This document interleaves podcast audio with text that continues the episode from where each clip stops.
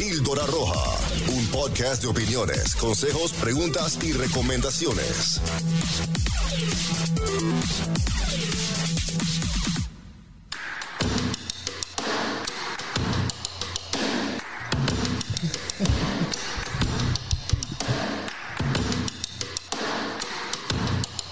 Muy buenas tardes, días, noches, no sé a qué horas vayan a ver este episodio, esta repetición. Estamos en un episodio más del podcast Píldora Roja, episodio número 8. Gaby Gómez, ¿cómo estás? Hola, muy bien, muy contenta. Bienvenida. Preparada. Lista para el tema de hoy. Lista, listísima. Vamos a iniciar eh, dándole la bienvenida a la gente que ya está en el stream, la gente que se conecta un poco más tarde, o bien la gente que nos acompaña mañana en, en la repetición, ¿verdad? en YouTube o en Spotify o en Apple eh, Podcast también estamos ahí disponibles. Episodio número 8, un tema importante, un tema difícil. Vamos a ver de qué manera lo, lo planteamos. Recuerden que no somos eh, consejeros, ni coach de vida, ni expertos en el tema. Simplemente un par de amigos que nos eh, juntamos semana tras semana para dialogar temas, proponer temas y pues aquí estamos. Así es. Un tema muy delicado. Un tema muy delicado, Así es. normalizado, romantizado. Eh, solamente las personas que lo han padecido eh, dirán, pues sí, eh, podrán hablar del tema. Nosotros a veces lo vemos desde muy lejitos, Claro. pero el día de hoy vamos a hablar acerca de la violencia en la pareja. Algo que es muy común, a veces sin querer eh, nos hemos visto este, involucrados, a veces lo provocamos, a veces lo ejercemos y pues hay que estar atento porque puede desencadenar en hechos lamentables. Sí, violencia genera violencia. Así es. Hoy vamos a hablar de la violencia en pareja. Increíble, pero una de cada tres mujeres ha sufrido algún tipo de violencia. No tengo datos de hombres, pero también los hombres. eh, fíjate, la violencia es algo que se le da a los, a los, a los, a los, a los dos sexos, digamos, a los hombres y a las mujeres. En Pero, cuestión de pareja, ajá, en cuestión de la pareja. también de ambos sexos. O sea, De ambos mismo- sexos. Del mismo sexo. Es algo que se genera, no respeta ahora sí que estragos sociales, se da en las casas más humildes o se da en las esferas más altas de nuestra sociedad. Eh, a veces no respeta edades, Religiones. religiones y eh, lo comentábamos ahorita que estábamos pl- platicando la previa. Yo no había contemplado que también, digamos, en las parejas eh, homosexuales. Ajá. entre hombres, entre mujeres, Claro. Eh, se da. Obvio. Y Imagínate los temperamentos. sí, caray. Y por lo menos, ahora imagínate una pareja de, de, de, de gays, o sea, de hombres, las brutalidades, los golpes que se dan, o sea, que se pudieran dar, o sea, Sí, la fuerza. la fuerza. Es obvio que entre hombre y mujer, pues el hombre en la mayoría de los casos, a menos que te gusten grandotas para que te peguen. Este, pues la fuerza mayor la tiene el hombre, ejerce mayor fuerza. Pero cuando si son del mismo sexo, ambos son fortachones, Ujú. pues sí está bien peligroso. Bien, bien peligroso. Entonces, sí, la violencia, la violencia es defi- definitivamente es algo que muy presente en cualquier hogar. Claro. en cualquier hogar, en cualquier esfera social, eh, seas una persona educada, seas una persona con primaria trunca, seas eh, rico, seas pobre, eh, la violencia ahí está presente, ¿no? Lamentablemente. Y bueno, eh, ¿desde dónde se, se- se empezará a ver la, la- la violencia, Gaby? Desde... en- en- vamos a hablar de la pareja, desde, desde el noviazgo, ¿no? Tal sí, vez. es bien triste ver las estadísticas y que la mayoría de la violencia inicia en el noviazgo, en jovencitas desde los 16, 21 años y que es, es lo admite, ¿no? Y dicen los expertos, los psicólogos, que es porque esto aprendemos de niñas, ¿no? Venimos de un papá que golpeaba a mamá o de un, un papá que te golpeaba a ti como hija, entonces crees ah, y creces pensando que es totalmente normal recibir violencia. Igual si ves que tu papá te insulta, te, te, desde el momento que te llama tonta, que te denigra como mujer o no sirves para nada, entonces piensas que ese es amor y tú ah, cuando conoces a una persona atraes ese tipo de situaciones y además las ves normales. Ese, en, en el nombre del amor se cometen muchas eh, eh, agresiones. Sí. Eh, en el noviazgo, por ejemplo, y un, un, una mecha que, que, o un, como no sé, no sé, no sé el nombre exacto para referirme a los celos.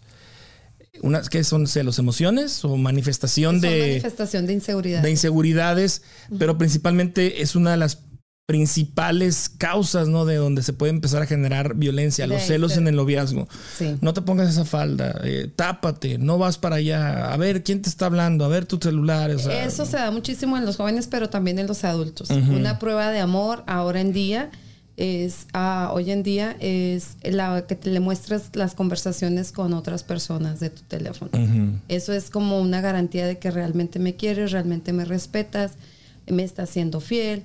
Entonces desde ahí ya estás ejerciendo violencia. Y, todos, y todo viene de los celos. Así es. Y, y es hombre, mujer. O sea, la mujer pide pruebas, así como el teléfono, como si no fuera tan fácil para los hombres traer otro teléfono escondido en el carro, ¿no? No le encuentro el sentido. Pero, este, sí. Ah, desde ahí empieza a ser violenta, eh, violencia, una, con violencia una relación. Desde el noviazgo, que le permites que te diga cómo te vistes, cómo te cortes el cabello, cómo elijas a tus amigas, cuál es eh, cuando empieza el, novio a elegir a tus amigos, a, tus, a tus amigas, y, desde ahí debes de detectar ¿no? que ya está haciendo algo violento. Son pequeños indicios de, control, pequeños indicios que pueden desencadenar en un futuro hasta decir, hasta aislarte, de tus amistades, de la familia, muchas veces también. Sí, eso viene con un ciclo de violencia. Este, eso es, algo cíclico y al, en eso cíclico tú te involucras, llegas por terminar, terminas creyendo que es algo normal y que es parte de tu vida o que te lo mereces. Eso pues vamos a ir hablando durante todo el podcast. Y fíjate, yo siento que también aquí de este lado en Estados Unidos creo que también se da mucha la violencia cuando sabes que, por ejemplo, la mujer está sola,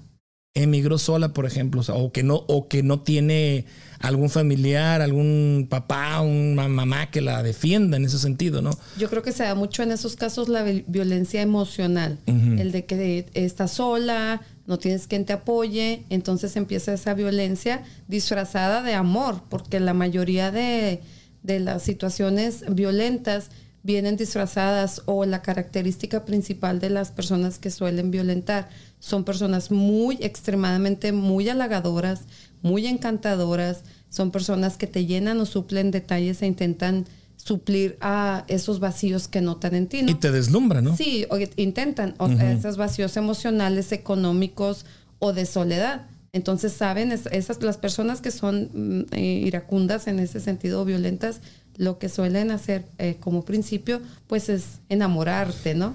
Gaby, ¿de dónde viene la persona violenta? O sea, ¿por qué el ser humano, no llamemos hombre o mujer, el ser humano, eh, refiriéndonos a los hombres o a las mujeres, ¿por qué traemos eso, esa, esa actitud violenta que algunos lo ejercen más, algunos lo ejercen menos? Pero ¿por qué es violento el ser humano? Eh, según lo que yo he estado leyendo y todo lo que me estoy informando, los psicólogos dicen que el patrón de un hombre violento o una mujer que es violenta viene mucho de su psica, ¿no? O sea, es cómo ha sido su proceso. ¿De su qué, perdón? De, de su, su proceso de, de vida. Por ejemplo, que son personas, la mayoría, muy inseguros. Entonces intentan tener el control sobre algo porque eso es lo que le brinda seguridad. Como son tan inseguros en el exterior, su primer ah, posibilidad de mostrar que son fuertes, que son valientes, que tienen posesión sobre de es su esposa, su novia, sus amigos, sus hijos. Entonces él va a ser siempre agresivo con lo, con lo más cercano, con quien sabe que no se va a defender pero es una muestra de inseguridad. O sea, si es violento es porque realmente es inseguro. Qué contradictorio. Sí. Porque dices, no, pues con esa persona no me meto porque es muy violenta, es- pero realmente es una persona llena de muchos miedos, de muchas inseguridades que no está trabajando. Entonces, esto lo lleva al ciclo de violencia, que empiezan a ser personas ah, violentas, pero gradualmente. No en todos los casos, pero generalmente el hombre que llega a violentar en un matrimonio o en una relación sentimental es una persona que fue violenta gradualmente. Si tú eres mi víctima y yo empiezo a darte indicios de que soy violento por mis inseguridades, empiezo a sentir ese control y el poder en ti y tú lo permites, esto va a ir siempre Escalando. escalando a mayor. Y lo más difícil es permitir, ¿no? O sea, porque luego dicen, ya se lo permitiste una vez, lo perdonaste una vez, la perdonaste una vez, te lo va a volver a hacer. Esto es lo que yo te decía en el ciclo de la violencia. Lo que pasa que como la característica de la personalidad del hombre violento se desencadena de lo que te estaba comentando. Es un hombre muy encantador, ese hombre que te llena de cientos de rosas, que se tira de un paracaídas para decirte que te ama, que hace todo un show para mostrar que tú su amor por ti. Eso no lo sabemos muchas de las mujeres, ¿no? Estoy hablando de, de- de la mujer, vaya, porque no tengo la experiencia con de un hombre, pero una mujer la enamoras con detalles, son extremadamente eh, amorosos, te halagan, te dicen que eres el cielo, que eres... Esos hombres son los que tienden a ser violentos, porque cuando ya te tienen dominada en ese aspecto, lo que sigue es ese, ah, lo que hablabas tú ahorita. Te van a desestabilizar, se van a asegurar de tener el control contigo económico, emocional, físico. Cuando ya ellos saben que te tienen controlada totalmente, que rompen todas tus redes de apoyo, de ayuda, es cuando empiezan a ejercer la violencia. Es bien difícil detectar tú cuando estás en ese ciclo. Tú dices ahorita, ¿cómo? Es bien difícil porque... Porque te estás enamorando. Porque te están enamorando. Porque ya estás enamorada. Cuando tú ya llegas al ciclo de la violencia y la permites es porque tu, tu, tu violentador ya sabe que ya te tiene en sus redes. Y muchas de las veces eh, cuando platicas con la persona, con las víctimas, es que no era así. No, es, Cuando salíamos no se ponía celoso. obviamente no. Cuando íbamos a la disco, íbamos a un baile, jamás me mostró celos. Se controlan porque te pueden dar indicios de que, ay, y son muy inteligentes. Eh, si te abrocharas un montón más, te verías más elegante. Me encanta tu cabello largo, no te lo cortes. Entonces empiezan a manipular tu personalidad. Y es lo que te digo, cuando ellos ya sienten que tienen ese control sobre ti, es cuando pueden empezar a ser violentos, no en el proceso del romanticismo. El proceso del romanticismo es lo que te decía, las flores, los detalles, es donde ellos se tienen que asegurar de que te tienen en sus manos. Después es quitarte todos los, todo lo que sea tu red de, de apoyo, que es tu familia, tus amigos, tu trabajo, la iglesia, te van a empezar a aislar. Ese es el proceso. Se aseguran de que tú ya estés aislada para y también se logran o intentan hacerse amigo de tus amigos. Ok. Es todo un proceso, es un proceso que no lo entiendes hasta que estás ahí y estudias a Ahora, fondo toda la situación. ¿qué hacer o cómo, cómo, cómo saber detectar una persona violenta, hombre o mujer? Es dificilísimo Es- por lo que acabas de mencionar. Sí, es muy Pero difícil. Está en uno, no sé, leer, ver este tipo de contenidos. Mira, está en- o estar en un ambiente ajeno. O sea, ¿cómo? No? Yo creo que no hay como, porque hablamos de que todas, todas las sociedades estamos en esto, todos los a niveles económicos, todos estamos expuestos a esto, hombres, mujeres, jóvenes, adultos, todos. No te das cuenta, H, cuando estás involucrada en una situación. Ahorita vamos a hablar un poco más adelante del violentómetro. Ajá. Existe, Sí existe. un nivel de, de violencia. Pero cuando ya estás entrando a esa, a, ese, a esa situación de violencia, previo a esto, ¿cómo sabes tú? Imagínate una mujer, una jovencita, que llega un hombre caballeroso, que le abre la puerta, que le llena de rosas, que le llena de detalles. ¿Cuándo te vas a imaginar que lo que viene va a desencadenar un hombre tan atento que él trae algo, algo malo en su mente que también tal vez no sea culpa de él, que así creció o lo educaron, va a resultar ser violento. Es un proceso de los más difíciles aceptar que la persona que en alguna ocasión te dijo, te amo, te demostró que te amaba y que tú tienes ese chip, ¿cómo te lo cambias a que ese es tu torturador? Es la persona que, que no quieres volver a ver en tu vida. Es bien difícil. Oye, y el papel que juega la sociedad a veces es un poco injusta, ¿no? Porque la sociedad casi siempre va a señalar a la víctima como la culpable. Ah, pues es que no le hizo caso. Bueno, estamos Ah, hablando, pues. ahí puede ser mucho, muchas, muchas situaciones. Anteriormente tú podrías escuchar a una mamá decirle, ay hija, es que no le hiciste la comida. Y era como Justificar acep- sí, que- o sea, aceptable. Justificar, por ejemplo, un, un regaño, un- una alzada de voz, o sea, ¿por qué no está lista la casa? ¿Por qué no está no lista me, la o sea, ese, ese, ese, a mí no me, eh, no me grites o- Ajá. y eso es violencia y tú empiezas a tolerarlo y cuando alguien lo normaliza Eh, y te programa desde niña y te dice eso es normal, sí. es que tú no porque, lo hiciste. porque te digo, o sea, muchas de las veces también se, se, te digo, la sociedad, o sea, hay una, hay una situación de violencia, pues algo le habrás hecho. O sea, también, a ver, a- hay dos versiones, o sea, siempre Sí. ta- tratan de, Sí, es muy de justificar, ¿no? Es algo muy complejo, es algo muy complejo porque si la sociedad es una de las principales causas por la que la mujer, mucho más difícil creo que ha de ser para un hombre, afrontar un tema de que fuiste violentado. O sea, si para una mujer es difícil, yo creo que para un hombre, le, le- imagínate el ego machista de un hombre. O sea, aceptar que tu mujer te pega.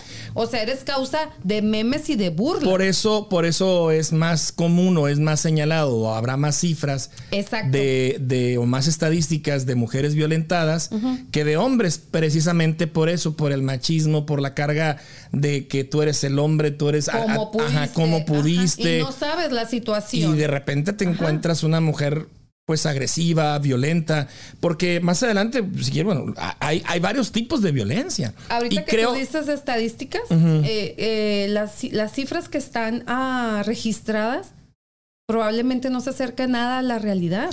Pues según aquí yo tengo que una de cada tres mujeres eh, han sufrido algún tipo de violencia y el 99% ha sufrido violencia psicológica. Mínimo. Mínimo. Exacto. 99%, Ajá. o sea, casi, eh, casi todas han sufrido violencia tipo de psicológica. violencia. Sí, sí te creo. Y por eso digo, esos son los registros que existen. Lo- eh, si realmente todas las mujeres y todos los hombres que en- hemos sufrido algún tipo de violencia lo reportáramos, imagínate la- las estadísticas. Por eso te digo, yo no creo en esas estadísticas, no creo que ni siquiera se acerquen, porque la última que se hizo decía que aquí en Estados Unidos cada 12 segundos una mujer está siendo maltratada. Eh, Cada 12 segundos. wow. Imagínate, eso es en base a los reportes que existen, los que no llegan a reportar, porque ese es otro proceso bien difícil. Reportar, aquí puedes llamar al 911 y viene la policía y te llevan y hay muchas situaciones, ¿no? Se toma el caso, incluso algunas personas, yo te decía, hay que mencionar que hay personas que provocan la violencia Sí. por una conveniencia. por beneficios, por comodidades, por... eh, por el país en el que estamos. En mi país, en la actualidad, te puedo decir, en la actualidad, tú vas y haces una denuncia y lejos de poner un, un- una orden de restricción, te dicen, ay, pues sígalo. Y nos dice dónde está. Y luego nosotros, usted nos, nos asegura dónde está, nos manda una foto. Y luego nosotros llegamos allá al lugar donde él esté. O no me extrañaría el clásico, pues hágale caso, doñita. No, te lo juro que es de burla. O sea, en México, en este tiempo, es aún así, la, la- así es el, el seguimiento. Después de que tú tienes que platicar el, el- el suceso a siete personas diferentes porque le tienes que explicar a la secretaria para que te dé un lugar. Y luego te pasan con una psicóloga y luego con un médico y después del médico con el juez y luego después el juez que el, el perito y luego te es un proceso en el que tú tienes que vivir la misma historia de violencia con siete personas diferentes. Y después de esto te dicen, ah, ok, pues ya está aquí la carpeta, ¿qué cree? Este es su numerito, váyase a su casa. Oiga, pero pues si me mata, no, no, este, si lo ve, nos marca. Y si Para usted, nada. y si usted lo y si usted quiere, como no lo pueden aprender por lo que no hay suficientes pruebas, porque el que, el que te haya amenazado de que te mate no es allá un algo grave, ¿verdad? hay cosas más importantes. Y, y lo que yo he No escuchado es de que allá es más, ¿cómo te diré? Como que tú tienes que probar al, al, al- al abusador que te abusó o te violentó. O sea, no Sí, tanto. tienes que llevar golpes, Pruebas, tienes que llevar sí, pruebas sí. físicas más que nada para que para que le, le hagan un poco caso a, a tu Sí, caso. A tu caso. Ajá. Así es muy triste. Y yo me imagino que en, en la mayoría de los países de Latinoamérica es el, similar la, la situación. No tengo miedo de equivocarme que sea muy similar. Aquí es muy difícil que tú tomes la decisión cuando estás en un caso de violencia, yo exponerte, exponer a mi a, a la persona que está siendo violenta conmigo, porque piensas en la consecuencia. Ese es una, ese es un trauma con el que carga la persona que está siendo víctima. Sería, e- ese sería el motivo entonces por el cual lo perdonas. muchos de los casos dices, Dios mío, y si yo lo acuso, y si, y si lo de- deportan, y si, y si se lo- queda en la lo cárcel. deportan. Exacto, Se- mis hijos se van a quedar sin papá. exacto. O sea, dices, y, y yo voy a hacer la mala y que por mi culpa, y, y, y, y ¿quién me después va a mis hijos y después mis hijos? No. van a reclamar que que crecieron sin su papá porque su papá fue deportado sí Así es. difícil Son muchos casos. Aquí hay can- cantidad de casos bien difíciles. En México, te digo, la mayoría ni siquiera te das cuenta de las personas que están sufriendo violencia, porque o no pasan de ir a poner, no, se atre- no nos atrevemos a ir a poner una denuncia, o amanecen muertas. Porque es a lo que llegan estos, estos casos de violencia si no son reportados a tiempo. Oye, en el noviazgo, este, algún tipo de violencia, no sé, algún estrujo, alguna eh, humillación, o algunas veces hasta golpes en un noviazgo, ¿no? Y entonces, este, a veces la jovencita, por falta de experiencia, por falta de conocimiento, eh, justifica, ay, es que, pues sí, tenía razón, o, o me pidió una, me pidió perdón, o me llegó con rosas, o me compró esto, me, me ganó por este lado y le di una segunda oportunidad. Yo siento que ahí, si la persona que te violentó, que te hizo esta agresión, te pide una oportunidad, pero, pero no, no ves tú que vaya a terapia o que va- él trate de buscar una, una ayuda realmente, porque no nada más es, no lo vuelvo a hacer, perdóname. O sea, y hay que actuar. O sea, ok, te perdono, pero pues ve a terapia primero. cabrón. Yo creo O sea, que ahí es muy riesgoso. Eh, eh, no es como un consejo, pero lo indicado pienso que es, ok, cuando termines tu proceso de terapia, me vuelves Búscame. a buscar. Si estoy libre aún, disponible, pues vemos qué pasa.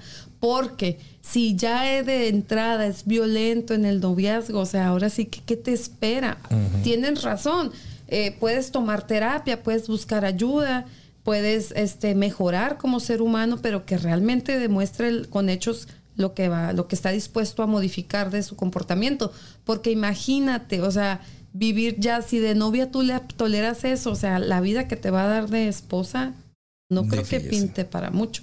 Y también, si de novia no tienes el valor de dejarlo por una falta de autoestima, porque en tu familia ya lo conocen, o porque ya, no sé, estás muy enamorada, eh, es lo que aprendiste desde niña, que es lo que te tenía que tocar. En algunos de los casos, muchas mujeres pensamos que es lo que merecemos. mm, ¿Por, ¿por Porque qué? entras a ese ciclo de violencia. Es parte del ciclo de la violencia, es parte de, de la manipulación de tus emociones de la persona que está siendo violenta contigo. ¿Ves lo que me hiciste hacer? Yo no era así. Mm, Por eso le pegué. Porque yo no era así. Tú me orillaste. Tú apretaste los botones indicados para que yo reaccionara iracundamente. híjole. Desde ahí te está manipulando la persona que está siendo violenta contigo. Qué difícil. Y si tú no tienes a quién acercarte, es que esto no es un tema que se platique tan fácil como llegar. Yo creo que platicas más fácil lo de una infidelidad con tu amiga. Ay, creo Sí, que porque me, siempre- creo que me está engañando. Ajá. O le encontré un mensaje en el teléfono, pero nunca le vas a llegar a decir anoche me dio una cachetada. ¿Será Oye, bueno o porque, será malo? porque hasta, no sé, un golpe en la cara, una marca en la cara, tratas de cubrírtelo con Obvio, maquillaje. sí, qué vergüenza. Con lentes o, Ajá. o si te da- da- dañó, dañó el cuello o algo, tratas de dar, sí, cubierta. O sea, Totalmente. por, por, Porque qué- por la otro- sociedad, por el qué es- dirán. Porque esa es otra, otra parte eh, eh, de la emoción de la persona que está siendo violentada. Encubrir a su, a su, a la persona violenta de su vida. Wow. O sea, son muchas, muchos caracteres, que, de caracteres, ah, características, perdón, que la persona que está sufriendo la violencia va a tratar de minimizar siempre. Me empujó, pero no me quería hacer daño. Me pegó, pero yo lo provoqué. Me gritó, pero yo le contesté mal. Siempre vas a estar minimizando y justificando los actos violentos. ¿Por qué? Pues por, y si no los detectas y te digo, esto es algo muy difícil de que tú llegues y lo platiques, no vas a llegar con tu mamá y decir, ay, anoche Juanito me dio una cachetada, ¿qué hago? No va a pasar. Entonces, ¿qué pasa? Que se va apoderando de ti, se va apoderando de ti este círculo de violencia Y en este escalando, ciclo escalando, y ahí escalando. te quedas. Y llega un momento en el que no te sales. Tú ahorita decías, te critican, sí, porque dices, ay, si eres, si eres licenciada, o sea, ¿qué haces en una relación de violencia? Simplemente agarras tus cosas y te vas bajo amenazas de muerte bajo que tenga fotografías íntimas tuyas y que diga que las va a mostrar. Ahora eso El es chantaje, sí. eso Es de lo más es- común. Sí, eso es súper común. Cuando ya destrozaron tu autoestima y te dijeron que no valías la pena, que no, que, o sea, te, que te, te desarman totalmente. Esa frase que, que dijiste, yo no era así. Sí, te lo prometo. O sea, eso es de las cosas que la persona violenta siempre te va a decir. Yo jamás había hecho eso. Jamás. Otra parte bien difícil es cuando llegas a las personas que protegen a ellos. Yo ya había hecho comentario en algún podcast de esto y que me llamaba mucho la atención que dice este post, no me dan las cuentas, o sea, tengo amigas violadas, tengo hermanas maltratadas, tengo amigas engañadas, pero mi hermano, mi tío, mi primo, mi sobrino, o sea, no son violentos. Ok. Entonces no dan las cuentas. ¿Por qué? Porque no vemos ampliamente el tema, o sea, no vemos más allá. Tú, si eres mi hermano, tú serías incapaz, pero realmente yo no sé qué esté viviendo la mujer como cuñada. O yo no sé si mi hermano es víctima de violencia, porque son temas, yo lo, yo lo posté ayer, tiene más tabús que la, que la sexualidad. Sí. Hablar de violencia tiene más tabús que la sexualidad. Porque yo puedo llegar contigo y tener eh, una plática de, de cualquier tema sexual, incluso hacer bromas en doble sentido de la sexualidad. Pero de la de la violencia, yo nunca voy a entrar por aquí y te voy a decir, ¿qué crees? Allá afuera mi novio me dio una cachetada porque traía escote. Eso no va a pasar. Ya. Pues eh, tristemente así está la realidad. Gaby, eh, hablamos de los tipos de violencia en la pareja. Sí. Nosotros, bueno, me di la tarea de investigar y detectamos o hay cinco tipos de violencia en la pareja. L- En primer lugar está la física, es decir, la que se ve, la que deja moretones, la que actúas con empujones, rasguños, sacudidas. ¿Cuántas veces hasta en las mismas novelas o en las mismas películas se ven esas escenas, ¿no? Donde la agarras contra la pared y es que entiende y la estrujas. Esa es una violencia, síntoma o ya eh, hasta veces hasta normalizada, ¿no? La, la violencia física. La psicológica, gritos, palabras, humillaciones, chantajes. La violencia económica, que no te da para cumplir las necesidades, eh, te controla los gastos, te prohíben ser independiente. A veces tú traes algún proyecto de, de tener otro negocio, de un negocio, otro ingreso extra en el hogar y el machismo, no, no, yo soy el encargado, tú qué vas a saber, o ese es un tipo de violencia que, aparte de que es tonto, que no te apoye, o sea, siento que, oye, pues eres mi pareja. Por la inseguridad de que sabe que si te deja tener algún un ingreso económico, a ti te empodera y a él le resta el poder que quiere ejercer sobre ti, porque una mujer independiente económicamente tiene más oportunidades de De- salir de de, salir. este tipo de relaciones. O cuando te quitan tu sueldo. En el caso a veces de los hombres que llegan, ¿dónde está el cheque, cabrón? Órale. Sí, eso es violencia Eso es violencia el económica con el Ajá, hombre. Que les controlen los lo que ganan, ¿no? Sus Ajá. salarios. Hay otra violencia, se le llaman la patrimonial. Esta se refiere a que, por ejemplo, te destruye documentos, te retengo papeles importantes, por ejemplo, no sé, aquí en Estados Unidos, que tu visa, tu pasaporte, tu eh, documentos que tengas con el pretexto de que no, te me vas. Aquí tengo tus papeles, actas de nacimiento de los hijos, los seguros sociales de los hijos. Sí. O sea, sí. Sí, es que sí. Es eso- que existe. eso existe, ajá. Sí. Y al momento en que te separas, oye, y quieres no sé, hasta para poner una demanda de divorcio y dices, ah, pues tráigame las actas de los hijos. pues este cabrón las tiene cerradas. En cachitos, ¿no? Sí. o sea que esa es la, la, violencia patrimonial. Te retengo este, o te escondo bienes materiales, documentos personales, pasaporte. Te destruyo cartas Incluso la patrimonial es este que te destruyen objetos que tú tengas como con cierto valor sentimental. Eso es lo que iba yo. Las, los, objetos emocionales este, también lo utilizan mucho para dañarte. es, es, otro, es otro, otro escalón de la violencia. Cuando ya entras a este círculo de, la relación violenta, empiezan a destruirte cosas que saben que tú, que tú quieres, que, que, a lo mejor no es algo costoso. Hasta puede ser un mono de peluche. Sí pero que tú desde, la, desde tu niñez la traes, o sea, o sea, que tienes un, un, algo, algo sentimental, un afecto que tú tienes con ese Fotografías, fotografías que tengas casi que guardes con mucho cariño, libros, cualquier cosa que, que sepa que te va a causar daño a ti. Algo muy común, rayar carros, ponchar llantas, romper vidrios de los autos, tanto en hombres como en mujeres, es de lo más común, esa es una violencia patrimonial. Y por último, Gaby, tenemos la violencia sexual. Eh, que te hagan tocamientos sin tu consentimiento.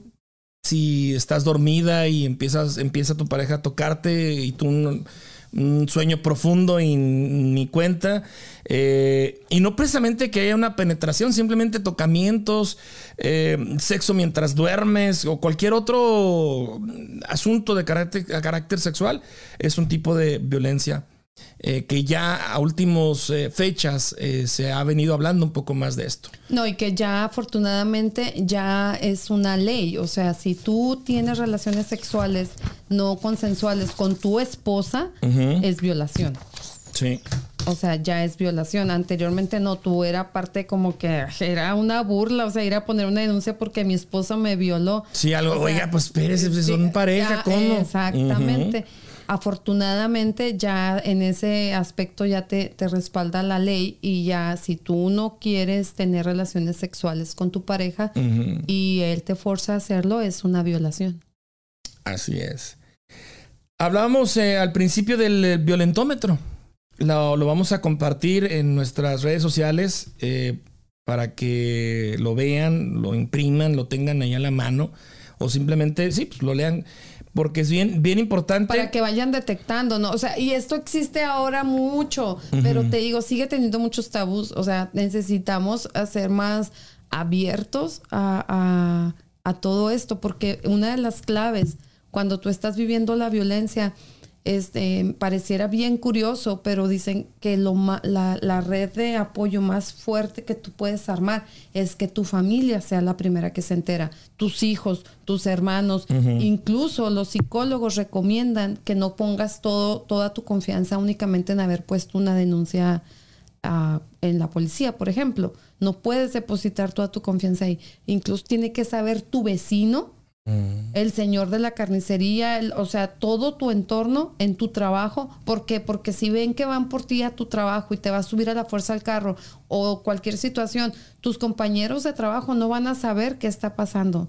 Entonces, aunque pareciera vergonzoso, tienes que superar esta barrera de la comunicación y hacer que todo el mundo se entere. Porque es lo único que te va a apoyar, es lo único que te puede salvar incluso la vida. Así es. El violentómetro viene, viene en colores. Del, un, del, sí, del 1 al 10, 11 más o menos empieza a cambiar de color. Del 11 al 21 es un color rojo. Eh, y del 22 al 30, que es, digamos, el termómetro, la numeración que le dan a, este, a, este, a esta gráfica. Eh, por ejemplo, en el número 1, bromas hirientes. Cualquiera dijera, ay, qué padre se llevan una bromita, o sea, pero son, faltas son falta de respeto que ya se consideran como violentas. Chantajear, mentir, engañar, ignorar, ley del hielo. Sí, Está en el cuarto, digamos, eh, escalón, digamos, de, del cero. Del cero al cuarto se encuentra la ley del hielo. Eh, en el cinco, celar. En el 6, culpabilizar. 7, descalificar. Ridiculizar, ofender. Humillar en público. Imagínate una humillación. Intimidar, amenazar, controlar y prohibir. Aquí hacen un paréntesis sobre el controlar amistades, familiares, dinero, lugares, apariencias, actividades, celular, correos electrónicos y redes sociales. Que ya eh, las redes sociales se nos metieron en nuestra vida, no sé si a propósito Imagínate sin que querer, hay- pero ya Hay, parejas que lo único que se permiten es tener un Facebook en- entre, entre los dos. No, Sí. qué hueva. Imagina, a ver, qué. No, o sea, no. Yo te decía ahorita no, o sea, yo ahí sí, sí, desde ahí no, no. ¿Cómo vas a permitir que controlen tu tus redes sociales? redes O sea, sociales. se me- sí, y, y de hecho me ha tocado mucho así como que Luis y Ana. Sí, aparece de meme. Luis, la esposa, el esposo de. Me parece como mucho más fácil. Si tú eres una persona honesta, si tú eres una persona que quiere una relación estable, si estás en una relación de respeto, en mi caso, lo que me ha funcionado mucho y yo nunca he tenido problemas con las redes sociales, yo no tengo agregado a los esposos de mis amigas.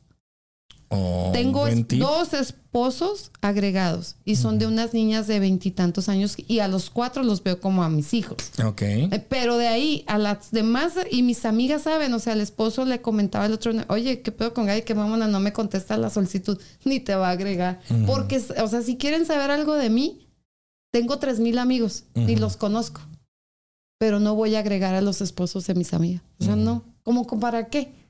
Ahí sí, dice, si es algo que quieras saber de mí, pues por medio de la esposa. Funciona, creo que a mí me ha funcionado más para respetar eh, a mi amiga, respeto su matrimonio, me siento bien yo, que te, oye, no, pues vamos a tener un Facebook juntos, no, qué flojera, no creo. Sí, pero ya en el punto entre el 11 y el 12, 13 está precisamente el controlar y el prohibir. En el eh, 13, eh, digamos, destruir artículos eh, personales, lo que comentábamos ahorita, ya empieza a subir, digamos, de color y de intensidad eh, las agresiones, por ejemplo, el manosear, las caricias agresivas, golpear y lo ponen entre, entre comillas jugando, pellizcar, arañar, empujar, jalonear, cachetear, patear, encerrar o aislar. Fíjate. Ya, eh, pues en punto más, este, eh, aquí lo ponen, en estos puntos que acabamos de mencionar, lo van a poder ustedes ver, ahí eh, se empieza en amarillo, y luego empieza como que un rojo y un morado. El amarillo es, ten cuidado, la, ah, la violencia va a aumentar. Sí. En los aspectos rojos, reacciona. No te dejes destruir por los que acabamos de mencionar, ¿no? El manosear, eso, eso, el golpear. eh, eso sirve para que tú detectes, a lo mejor no te das cuenta que estás en una relación violenta, no, no sabes que tienes que detectarlo y buscar ayuda. Igual se vale si tú quieres seguirle dando una oportunidad a esa persona, pero también hacerle saber a la, a la persona violenta que ya lo detectaste y que, que vas a hacer algo y que puede llegar a consecuencias más grandes y que estás dispuesta a detenerlo o quizás haces reaccionar a la persona violenta para que tenga como un control más, ¿no? Algo a tiempo. Se puede hacer a tiempo. Hay otra cosa que, que, que es muy usual, H, que cuando tú entras en un grado de enamoramiento y confianza, pasa en muchas parejas que empiezas a contar cosas que te pueden causar daño después. Información. Y luego la pareja te la usa en tu contra. esa información Mm. que tú mismo le, le confiaste a tu pareja, la puede utilizar después en tu contra. So- o sea, le- en, un, en un ámbito de confianza, tú le platicas cosas, pero la persona dice, aquí está el punto débil. Sí. Ah, tú, pero tú eres, tú hiciste, tú no eres inestable emocionalmente. Aquel también ya te había este, empujado una vez, como él sí le soportaste. Ah, tú engañaste, o cuando tú confiesas que le fuiste infiel a otra persona. O sea, toda esa información que la pareja pueda tener en contra tuya la va a utilizar en, En ese momento. En el momento en el que tú quieras salirte de ese círculo violento, es parte de todo lo que se te va a venir encima cuando tú estás permitiendo una relación violenta. Después de todo este ciclo de las violen- de lo que tú acabas de decir que vamos a compartir, para que detecten si están en, ojalá que no estén ah, en alguno de esos puntos, pero si es así y detectaran algo de esto, lo que sigue después de, del ciclo de la violencia es el perdón. Mm. Después de que te acusan que tú fuiste quien me obligó a ser violenta, violento o lo que sea, tú me, tú me orillaste a que te pegara, yo no te quería pegar. Yo, tú me orillaste a que quebrara tu perfume, tus maquillajes, tú, tú, después de eso, te dejan que te calmes y van y te piden perdón. Ok. Y es cuando tú empiezas otra vez a minimizar, bueno, me está pidiendo perdón, bueno, ahora sí, Ahora sí va a ser, ahora sí ya, yo creo que ya nunca, te lo juro, si quieres tomo terapia, si quieres, este, vamos juntos, eh, no tomo, porque muchas, muchas ah, de estas situaciones violentas se maximizan, se potencializan cuando le agregas alcohol, drogas o algún medicamento que estén tomando estas personas normalmente son depresivas. Son detonantes también. Sí, y son depresivas. Entonces, cuando tú estás con una relación depresiva, ojo, porque las personas que están depresivas, como tienen estos cambios de, de, de, estado emocional tan, tan abruptos, en cualquier momento esa persona tan romántica, tan detallista, puede pasar a un grado de depresión y después llegar a ser violento. Vamos a finalizar con este violentómetro. Ya los últimos puntos están en morado. Estos son, necesitas ayuda profesional. Si te amenazó con objetos o armas, si te amenazó de muerte, si te forzó a una relación sexual, si hubo un, abuso sexual, si te violó, si te mutiló, y pues ya el último, el número 30 es asesinar. o sea, pues ya es lamentable que llegues a un asunto así. Pero fíjate, creo que muchas de las, muchas de las, eh, una manera, una de las formas en que puedas tú detectar precisamente en los ciclos de, la amistad o en el ciclo del, del, noviazgo, eh, detectar las emociones de ambos, hombres y mujeres, cómo se comporta ante un trago de tequila, un shot de tequila. Cómo se, cómo se porta en las fiestas, cómo trata a sus amigos, cómo trata a su familia, cómo se refiere a sus compañeros de trabajo. Todo ese tipo de cuestiones que se dan en la relación previo a vivir juntos o previo a, formalizar una relación, creo que hombres y mujeres tenemos que tener bien vistas, bien alertas en ese tipo de emociones. Cuando una persona es emocionalmente inestable, va a ser muy probable que caiga, pienso yo, en estos tipos de violencia, en este tipo de... de, hay un empujoncito, hay un arañito, ay, te mordí, ay, esto y lo otro, o sea yo creo que falta mucha educación en nuestra, en nuestra, en nuestra casa. Eh, también eh, yo siempre he insistido en que en la escuela nos dan muchas materias y que si tan solo incluyeran una que realmente nos sirviera en la vida, la sociedad sería otra. Ahora ya están más abiertos, he, visto que ya hay más ayuda, hay más consejeros en las escuelas y, hay más apoyo. Estoy hablando de México, no estoy muy informada aquí, pero nos falta mucha educación, mucha información, porque el miedo, la vergüenza a aceptar que estás en una relación violenta se debe a que en la escuela muchas veces o en tu casa nunca te han dicho no vayas a permitir que te pase esto, esto, esto y esto últimamente o en los últimos años se habla mucho de a, los niños, les tienes que decir, no permitas que te toquen tus partes íntimas, estás más alerta a cuestiones sexuales, pero no nos acordamos de la cuestión de violencia. O sea, a mí me fascinan estas mujeres que dicen que están preparando a los hombres para que sean hombres de bien educados y que salgan a proteger a las mujeres y no que salgan a dañar a una mujer. Entonces, desde ahí, ¿cómo estamos educando a nuestros hijos?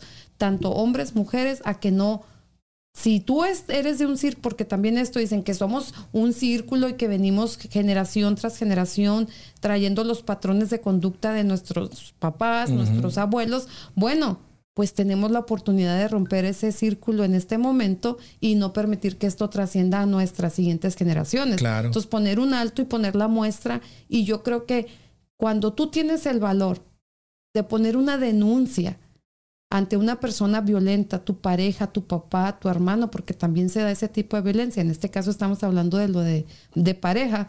Pero cuando tú tienes el valor, no solo te estás salvando a ti, estás salvando a mujeres que en un futuro van a sufrir, porque ese hombre tú lo puedes dejar, pero si tú no denuncias una violencia grave, vas a dejar a un hombre violento en las calles que puede llegar a más con otra mujer. Así es. Entonces, si tú puedes con esa carga moral, tienes que poder con el- la carga moral de ir a poner una denuncia. Y vas a sentirte más satisfecha de haber hecho lo correcto. Porque no solo estás salvando tu vida, probablemente le estés salvando la vida a otras mujeres. Sí, muchas de las veces eh, el miedo al qué dirán, el miedo a, la, que me juzguen, el miedo a, A que tengan dinero y que tengan influencias. Sí, sí, sí. El miedo a que dices, ¿de qué va a servir que yo vaya y ponga una denuncia en el caso de México? Dices, No, aquí también, si ¿eh? tiene dinero, Aquí si también tiene se da. influencia, si tiene una prima, si tiene un tío, si tiene eh, para abogados y me- y no va a pasar nada. Pero en el momento en que tú tomas acción y dejas que las cosas pasen, pues ya estás haciendo, dando un paso, ¿no? A tu favor, ya estás avanzando, te libera, es muy liberador. Entonces también tienes que pensar en ti en decir, ok, ya lo hice, ¿qué sigue? Ah, pues que trabajes en ti. Hay, hay personas que están dispuestas a ayudar, hay lugares, ahorita vamos a dar los datos de un lugar en específico aquí en Kansas, a donde pueden acudir para pedir este consejería, apoyo, este, cuando estás sufriendo este tipo de, de violencia, ¿no? Oye, nos mandaron un audio. Este, ¿lo escuchamos? Sí, claro. Un testimonio, parece. Vamos a ver si aquí se escucha. Hola, buenas tardes. Qué difícil tema. Eh, cuando miré eh, que lo compartieron de lo que iban a hablar eh, este jueves, se me vinieron muchos recuerdos a la mente, eh, muchas historias, muchas cosas por las que pasé. Y hoy doy gracias a Dios y a la vida. Soy sobreviviente de violencia doméstica. Em, lo único que puedo decir al respecto es que ni mujer ni hombre, nadie tiene el derecho de faltarnos al respeto. Nadie tiene el derecho a decir que no valemos como personas. Créansela. Por algo estamos en este mundo y no dependemos de nadie para sobresalir, para sobrellevar las situaciones en las que estamos am, día con día. Si se puede, yo lo pasé. Quiéranse, ámense, rodéense de gente con buenos pensamientos, lean buenos libros, que la autoestima nadie se los baje por nada del mundo. Tanto la mujer como el hombre tenemos derecho a ser felices y nadie, pero nadie, tiene que venirnos a decir qué hacer o cómo hacerlo. Mi testimonio es bastante largo y grande, solamente les quería dejar ese mensajito que debemos amarnos. Si no nos amamos nosotros mismos, no podemos amar a nadie. Y si no nos valoramos nosotros, nunca se nos va a valorar como personas. Entonces, un abrazo para todos los podescuchas, un abrazo para Gaby y para Hugo, y si se puede, saluditos. Ahí está, qué, qué valiente, Gracias. Y qué valiente y, e y qué impactante. Date cuenta de cómo inicia su audio. Soy sobreviviente. O sea, ella tiene claro que cuando tú logras salir de una relación mm, de esta forma de, violen- de violencia, eh, es- eres ya una sobreviviente porque eso es lo que te lleva, te desen- puede desencadenar en que pues te mate, ¿no? Tu hombre, mujer, Claro. tu pareja. Oye, antes de entrar a, a la parte final, eh, checamos algunos eh, mensajes si tenemos o simplemente nada más. Sí, eh, ¿Los puedes leer? Pepe Viera, gracias. Elvia, gracias. Oscar, Jesús, Jenny, gracias. María Eugenia, Calaví, saludos desde California. Saludos, Cookie. Eh, no te pintes así. Mira, lo que quiere decir Cookie, me imagino, es que alguien le dijo a su pareja en algún, Oh. en algún No te episodio, así. le dijo, no te pintes así. O sea, es que, es en serio, te juro que yo que trabajo en el maquillaje, mis clientes dicen, es que a mi marido no le gusta que me maquille. La mayoría dicen, es que ¿por qué? O que les dicen, no, no, no te maquilles, les digo. Y cuando pasa una mujer así toda exuberante, súper maquillada, pestaña y todo, ¿qué hacen? Ah, pues se le queda La viendo. a. Ujú. Eh, Ingrid, gracias. Ruth, saludos. eh, saludos a Gabriela. Saludos. DJ Álvarez está viendo el video. Gracias. Gladys Salas, mm, Maldonado. Saludos a Gladys. Liliana, Charlie, saludos. Eh, dice Elvia, a mí me quemaron mi seguro social, mi mica de DACA. Dice, fue todo un proceso obtener los reemplazos. Sí, lo que, mío. lo que te mencionaba ahorita, el tipo Sí. de violencia de saludos patrimonial. a Jenny también que está ahí, saludos. Bien. Pues sí, es, es- es- te digo que es un tema muy difícil eh, de superar, aparte, difícil de afrontarlo con tu familia, con tus hijos, cuando tienes hijos adolescentes. ¿Cómo le dices, ay hijo, perdona, pero me, me, me, me, me involucré en una relación violenta? Saca a tus hijos de ahí. O Sí. sea, de ese ejemplo de, de que te va a juzgar la sociedad ya tan grande y viviendo episodios de violencia.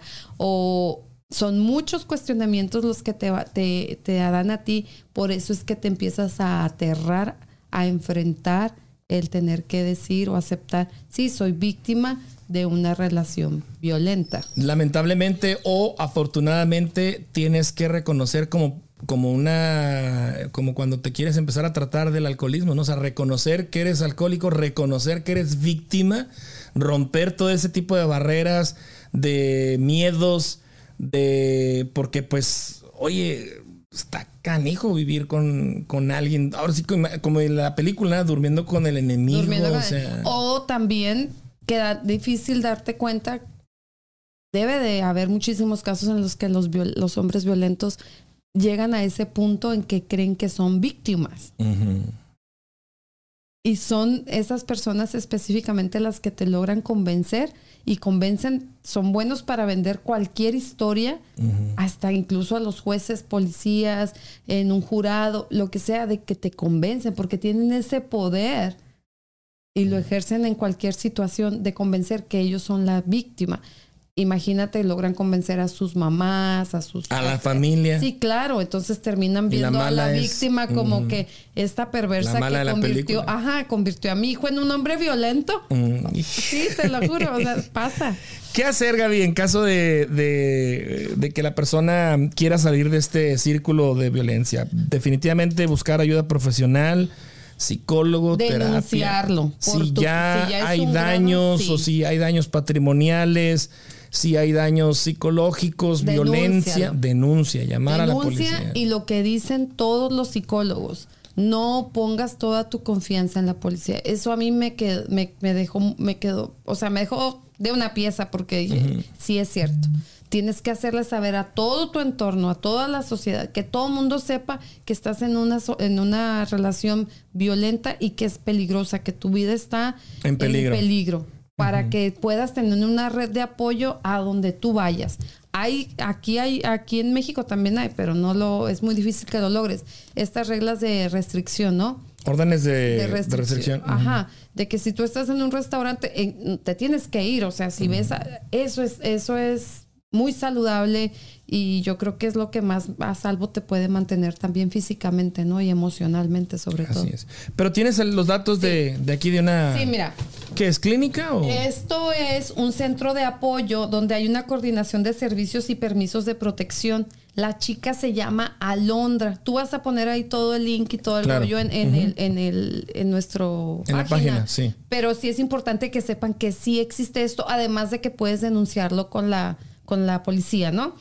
Y también tienen a la directora de la clínica que se llama Mónica y ellos tienen terapias, consejería, tienen, te digo, la coordinación y pueden conseguir un permiso de protección más fácil. Ok. Esto quiere decir que te van a ayudar en todos los aspectos si tú estás sufriendo o, o en una relación, un episodio violento, puedes acudir aquí y están en el 148 norte de la Topping Avenue en Kansas City, Missouri. Les voy a dar el teléfono si lo quieren anotar y si no lo buscan ahí contigo es el 816-241-3780.